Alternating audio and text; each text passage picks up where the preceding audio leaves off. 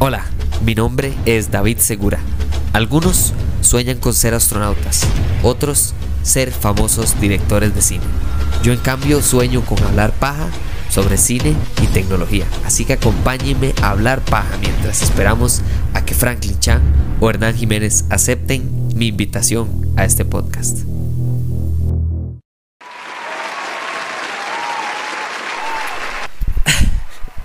Que, a veces a mí sí me agarran mate raros, ¿verdad? Es como que, como que en serio estoy sentado pensando como en películas que me interesa, que quiero hablar, tal vez incluso algunas se refieren a otras películas de las que ya he hablado, otras tal vez no tanto, pero, pero siempre estoy haciendo como una lista, ¿verdad? Y tengo un, notepad que se llama Rocketbook, que por cierto vamos a hablar un día de estos en, episodios de tecnología, pero, pero ya lo había recomendado que Rocketbook básicamente es mi manera de, de mantener toda mi vida en orden. Y entonces, bueno, estaba haciendo la lista y me puse a, darme cuenta que estaba hablando de películas que, que, que tenían algo en común de lo cual quería hablar porque me interesa muchísimo.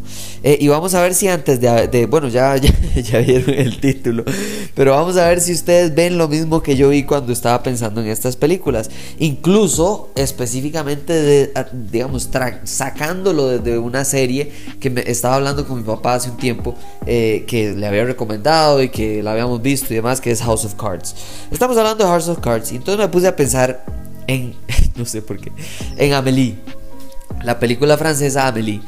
Además de eso me puse a pensar en Deadpool, eh, me puse a pensar por supuesto que en Fight Club, me puse a pensar por ejemplo en El Lobo de Wall Street, ¿verdad? La de Leonardo DiCaprio.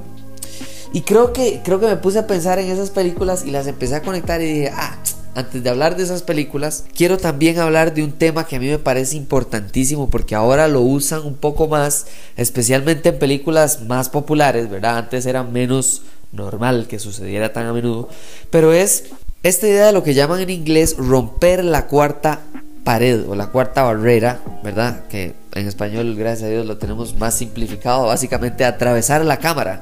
Atravesar la cámara es lo que hace un personaje principal, secundario, lo que sea, en una película o una serie, cuando él se refiere directamente a la audiencia de manera tal de que nos hace saber que él sabe que nosotros estamos ahí viéndole. Él, esa única persona o mujer o hombre o lo que sea. ¿Y por qué para mí es importante? Porque claro, lo hizo House of Cards, eh, lo hace Deadpool, lo han hecho personajes a través de la historia y algunas veces lo hacen solo como, uy, vamos a hacerlo porque vamos a hacerlo. Otras veces lo hacen porque, uy, como lo hace Ryan Reynolds, entonces hay que hacerlo todos. Otras veces lo hacen porque sirve para el argumento de la película, para etc. Otras veces es por el estilo tal vez del director. Y entonces me pareció hablar de tres razones o tres maneras en las cuales yo creo que siempre funciona atravesar la cámara. Atravesar la cámara creo que es un arte que lo que hace es lograr conectar de una manera anormal algo que normalmente podríamos conectar a través del argumento. Eso quiere decir, de, básicamente usted está viendo una película, está viendo que un mae está pasando por un tiempo difícil, o por un tiempo estresante, por un tiempo triste, por un tiempo feliz, y eso se lo dice a usted el argumento y las conversaciones que él tiene con los demás o tal vez incluso pensamientos de él con su propia conciencia. Hay muchas herramientas, pero cuando usted se dirige directamente a la audiencia, usted puede generar ahí una cierta empatía. Y me parece loquísimo porque eso lo que le da a usted es una herramienta adicional a lo que ya tradicionalmente tenemos. Es casi como agarrar y decir, mire, está la X y la Y en un gráfico para que usted pueda generar de una, una línea. ¿verdad? Entonces está la X y la Y. Ok, perfecto, pero agréguele otra dimensión y esa última lo que hace es afectar lo que ya usted ha hecho. Ahora, ¿lo afecta para bien o lo afecta para mal? ¿Por qué? Porque ya, como dijimos, tanto la X afecta a la Y, como la Y afecta a la Z, como, o sea, todo se interactúa entre sí, no es algo como que nada más es externo y listo. Entonces, lo que me interesa es ver las tres razones, las tres razones en las que yo pienso y que creo que es la mejor manera en la que eh, en películas y series en general yo he visto que funciona para bien, es que sea extremo, que sea pensativo y que sea controversial. Ahora, ¿por qué digo que sea extremo? Creo que es extremo porque no hay nada más triste que el agua tibia. Y, no lo digo no lo digo en la vida real, lo digo en el cine. Lo digo en el cine porque no hay nada más triste que lo haga algo a medias. ¿Y por qué digo algo a medias? Dime, porque si usted va a hacer en serio como, como Deadpool, usted se refiere a la audiencia a través de la película, punto. Ese es el momento en el que usted lo va a hacer. Toda la película usted va a encontrar los momentos, los espacios correctos que ayuden, etcétera, pero no, no, al rato sí, al principio sí y al resto de la película no. No, no, no. O, eh, por el contrario, el, el extremo opuesto de hacerlo toda la película es hacerlo una sola vez o dos solas veces, pero que verdaderamente generen impacto. Hay una película, creo que se llama Airplane. Viejísima, por cierto es una comedia. Y, lo más interesante es que todo el rato de la película. Voy a hablar de la película un día de estos. Algún día voy a hacer el episodio y lo tengo apuntado en la nota. Eh, toda la película es una película normal, buena, bien hecha, es una comedia, es la interacción entre el personaje principal.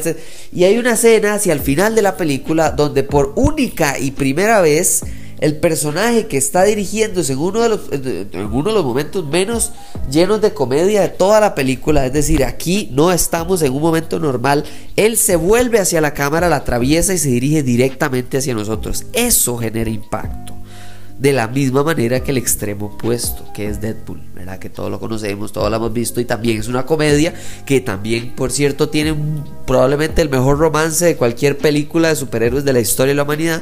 Eh, ya he hablado de eso, ojalá puedan revisitar el episodio que hice de Deadpool. Pero esos extremos para mí son no solo necesarios, sino que resaltan lo que verdaderamente es.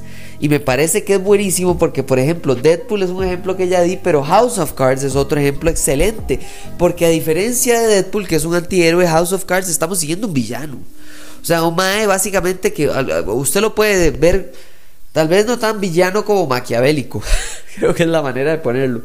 Y, me sorprende porque lo que hace es que usted, por alguna razón extraña, sabe que este mal lo que está haciendo no está bien.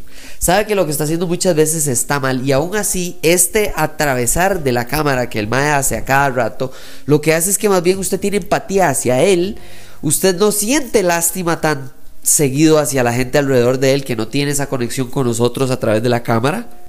Entonces, de alguna manera extraña y, eh, maquiavélica, muy al estilo de, Francis, eh, usted más bien está se siente como que usted tiene que estar del lado de él, lo cual no es cierto, pero es parte incluso de esta estrategia política que él hace, ¿verdad? Usted va a sentir que usted está a mi lado, pero no estamos todos del mismo lado.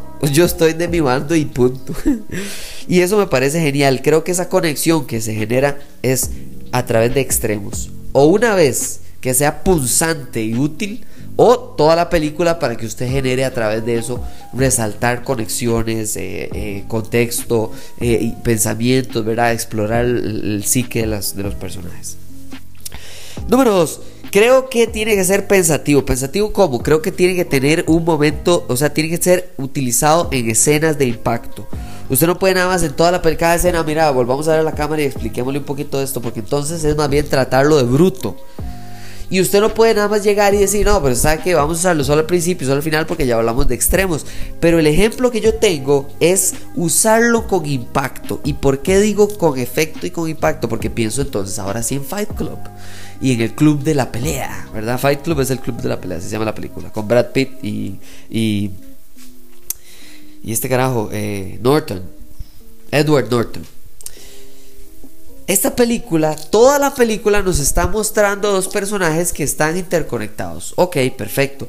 Y entonces uno afecta al otro y el otro odia al otro, pero lo, lo, aprecia, pero lo siente como un hermano, pero no es un hermano, pero lo odia, es el enemigo. Y finalmente llega una escena donde el romper la cuarta barrera o atravesar la cámara es la manera en la que nos explican el twist, el shock, el, momento más impactante de toda la película, que es cuando nos damos cuenta que uno de estos dos personajes no es real.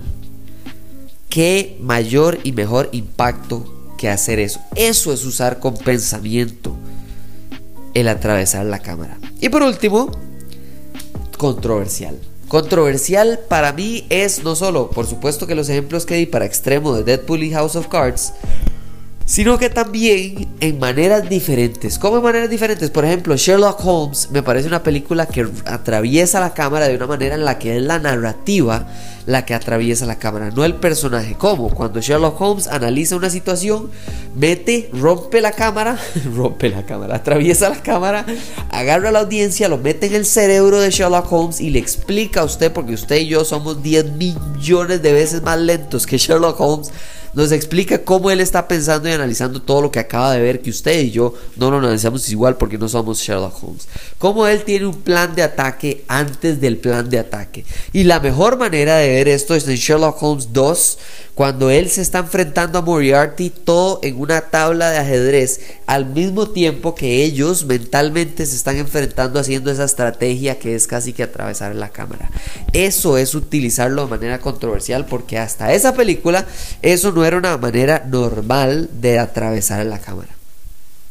Pero también creo que hay una manera un poquito más fácil de explicar que es controversial. Controversial es el lobo de Wall Street. En la película del lobo de Wall Street creo que la manera en la que se rompe esa barrera hacia la audiencia y se atraviesa la cámara es genial porque lo que hacemos es meter un poco de contexto muy a los House of Cards, pero de una manera controversial. ¿Por qué? Porque estamos hablando de cosas crudas, cosas malas, cosas podridas, cosas utilitarias. De verdad que estamos dando un contexto de una persona que no necesariamente es buena. Lo que es es muy buena en lo que hace no buena para los demás. es buena para sí mismo, igual que en House of Cards. Y eso es lo que me parece interesantísimo. Es utilizarlo controversialmente. Cuando él está utilizando drogas y empieza a hablar de la razón detrás de las drogas o la razón detrás de tratar mal a una persona o a alguien persona. Cuando está haciendo un timo, un robo, un atraco, un, un engaño hacia alguien más y usted tiene ese contexto de que él vuelva a verlo a usted y le diga, en este momento estaba sintiendo tal y tal cosa, pero no lo podía expresar porque el policía estaba hablando directamente conmigo, eso genera un montón de contexto más y nos básicamente nos mete como audiencia de una manera genial. Ahora, eso no significa que todas las películas deberían de hacer esto. Pero creo que desde que se empezó a hacer un poquito más común, un poquito más reiterado en películas populares, creo que hay que hablar de cuando se hace bien y no tanto criticar cuando se hace mal porque es obvio. o sea, cuando se hace mal a veces hasta a propósito, ¿verdad? Como por ejemplo Austin Powers. Austin Powers es terrible, es pésima, es tristísima, es una cosa pero asquerosa. Yo odio esas películas. Pero el hecho de que lo están haciendo mal ahí casi que es a propósito. Entonces, eso es lo que quería hablar el día de hoy. En serio, ese tema no podía no hacer un episodio solo de este tema porque en serio le daba vuelta y vuelta y vuelta. Y llegué con estos tres puntos y tenía que sacarlo para sacarlo de mi cerebro y dárselos a ustedes como un episodio. Muchísimas gracias por escuchar este episodio. Se vienen más películas, más tecnología. Nos hablamos en la próxima. Chao.